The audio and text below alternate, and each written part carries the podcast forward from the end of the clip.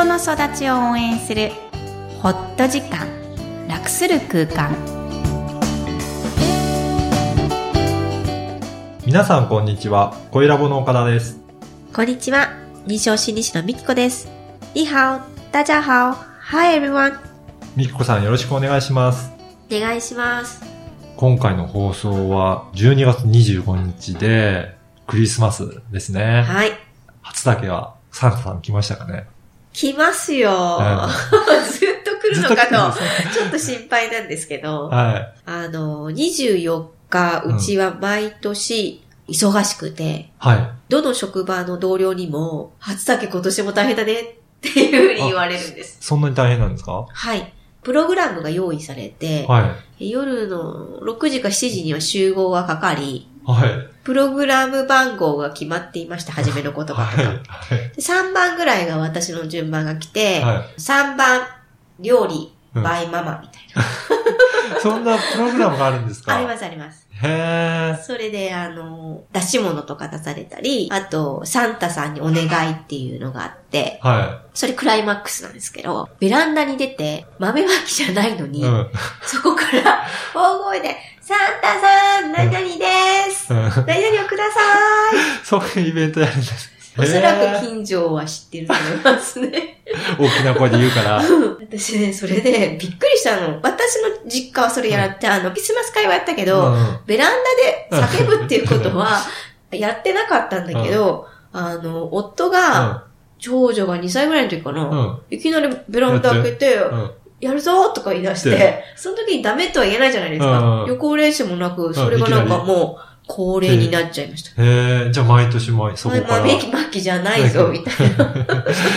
そこでじゃあプログラム通りに進行して、そうクリスマスお祝いするんですね。うん、そうです。へー他だけはなんか、どうですかうちはもうあらかじめ1ヶ月近く前にサンタさんに手紙書いて、早っ。早いんですよ。忙しくなるもんね、サンタ。準備が必要なので、うんサンタさんにも。そりゃそうだ。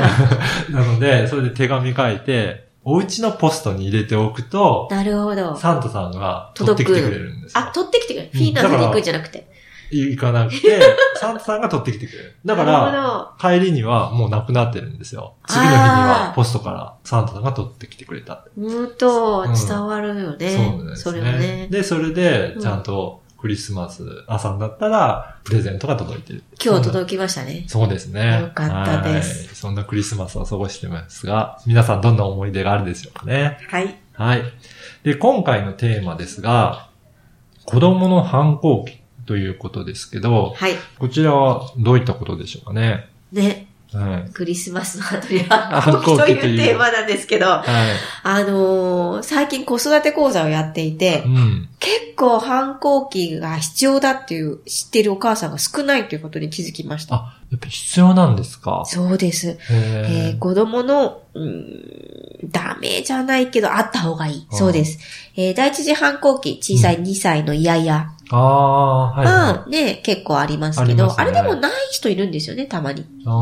例えば、えー妹、弟が生まれるときに、うん。ちょっと気を失逸してしまう子供自身が。うん。言うとお母さん大変だろうなって思う、こう優れたお子さんだと、あ本当に2歳でもやらない、困らせない。ーなるほど。まあ、そう思うと、うちは二人ともありましたね。うんうんうん。うんじゃあ、正常にうん発達されているという。道路でどうにも動かず、寝転がって動かなくなったとかあった記憶があるので、そう、それが第一次の反抗期そうですかそうそうそう。はい。で、第2次はよく皆さんご存知の思春期に。はい。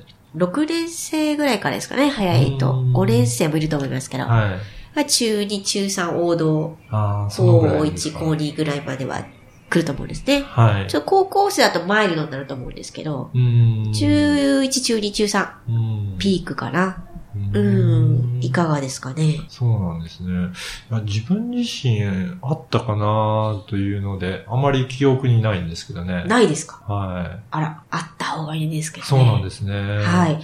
反抗できるというのは家族の大事な機能でして、はい。家庭の中のお母さん、お父さんが受け止めてくれるという安心感、安全感がない限り、うんお子さん、子供たちは反抗できないんですね。安心だからこそ反抗できるっていうことなんですね。難しい。ですよね。うん例えば、まあこう、ちょっといい例かどうかわかんないですけど、飛び箱飛びます。うん。反抗期と一緒です。ボーンっていかないとうん、超えられないの、お大人になるための儀式なので。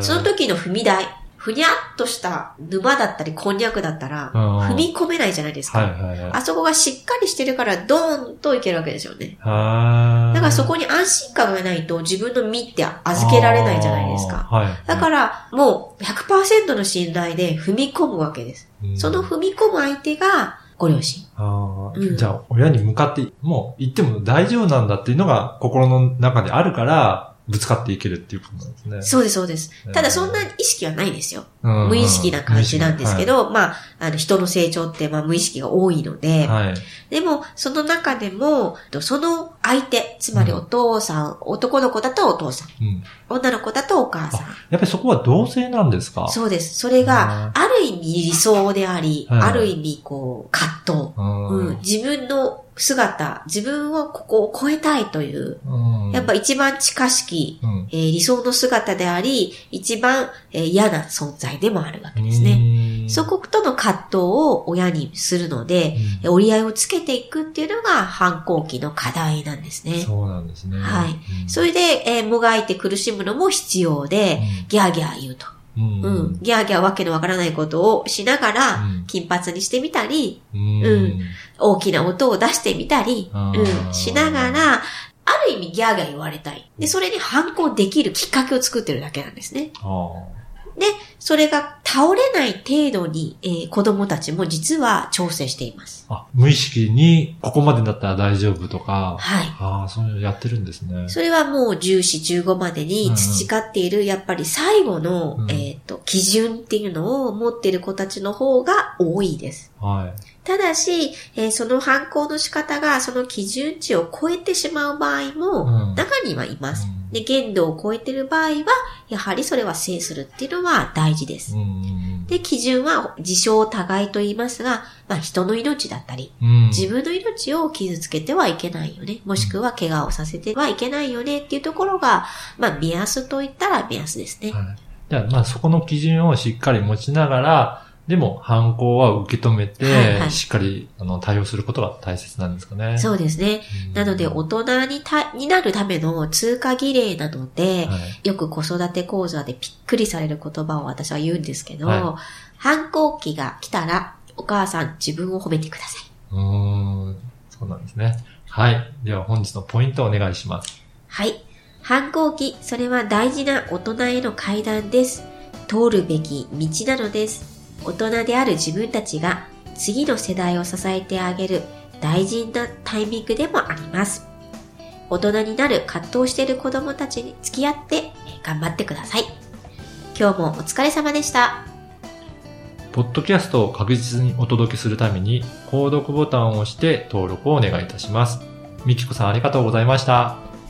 バイバイ。